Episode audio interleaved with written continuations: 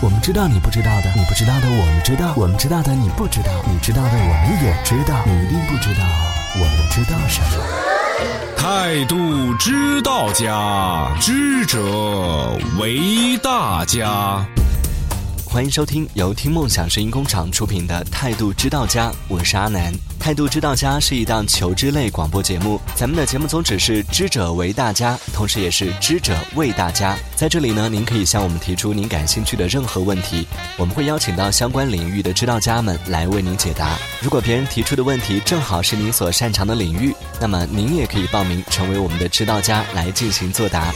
提问的方法有以下几种：您可以登录到我们的论坛。bbs 点 imx 点 fm，在态度电台互动区里发帖留言，同时也可以通过添加态度电台的官方微信为好友，发送您想要知道的问题。在接下来的几期节目当中，我们将邀请到几位网络人气主播来为您解答一些和网络主播有关的问题。态度指导家，滴答，博客代表作品《柔软时光电台》。二零一零年接触播客，至今已制作近百期播客节目，单集节目订阅量超过三万人。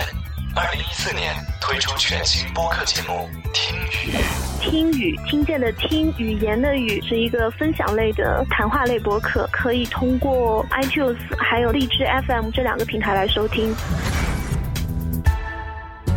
最初是怎么会想到要来做播客的？其实当时我是在泰国生活比较悠闲，自己也比较喜欢听节目这样子，在网络上听到苏比的心灵电台，苏比做了大约有六七年的时间，嗯，当时听了之后很震撼，我觉得一个人能用很长的一段时间去坚持自己喜欢的一个事情，特别难得，这也是我想做的一件事。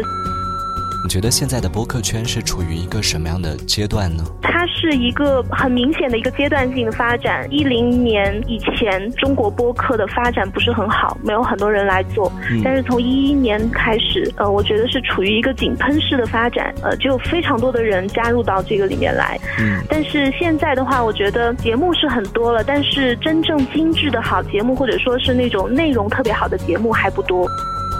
现在在做播客的都是一群什么样的人呢？其实是各行各业的，大部分的人都还是出于自己的一个兴趣爱好来做的。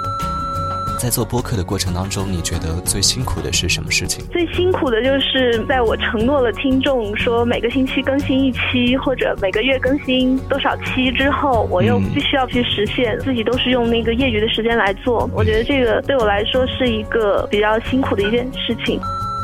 那你觉得做播客最好玩的又是什么呢？我有时候去旅行，会拿着录音笔去收集到很多有意思的声音，或者是大家随口说的笑话，我觉得那个挺有意思的。嗯，现在我节目的风格改变，形式也改变了之后，我觉得更有意思。我遇到了很多跟我是完全不在一个世界的人，但是他们的生活也很有意思，我可以了解到别人处于一个怎样的状态，我非常享受这种感觉。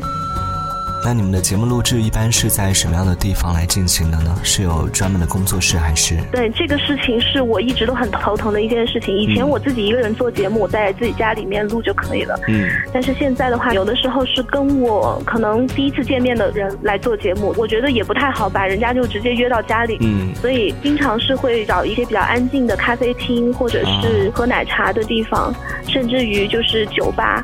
酒吧，你知道，它白天的时候是没有人去的，那个时候。去的话就比较安静，呃，现在是用一种打游击战的方式在进行录制，这一点对我对我来说也是比较辛苦的，因为要找合适的场所很不容易。对那些想要加入播客圈的朋友，你有没有什么建议可以给到他们？我觉得现在的话，因为各种播客类的平台也比较完善、比较成熟了，大家应该还是要从内容上来有更多的想法。嗯，优化一下节目内容。对。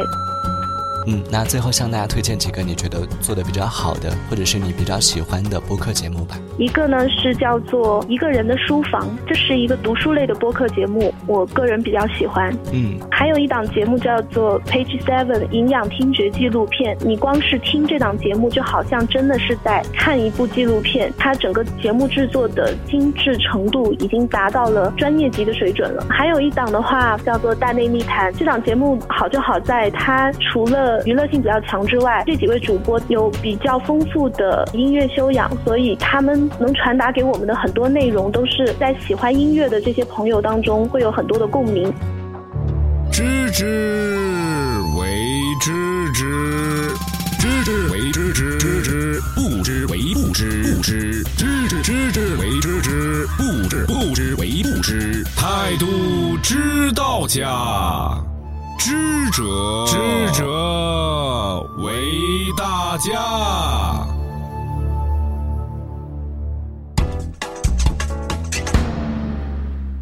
感谢以上态度知道家的答案。如果您还有更多有意思的问题，欢迎登录我们的论坛 bbs 点 imx 点 fm，在态度电台互动区里发帖提问，同时也可以添加态度电台的官方微信为好友，发送您想要知道的问题。态度知道家，知者为大家。感谢您收听由听梦想声音工厂出品的求知类广播节目《态度知道家》，我是阿南，咱们下次见。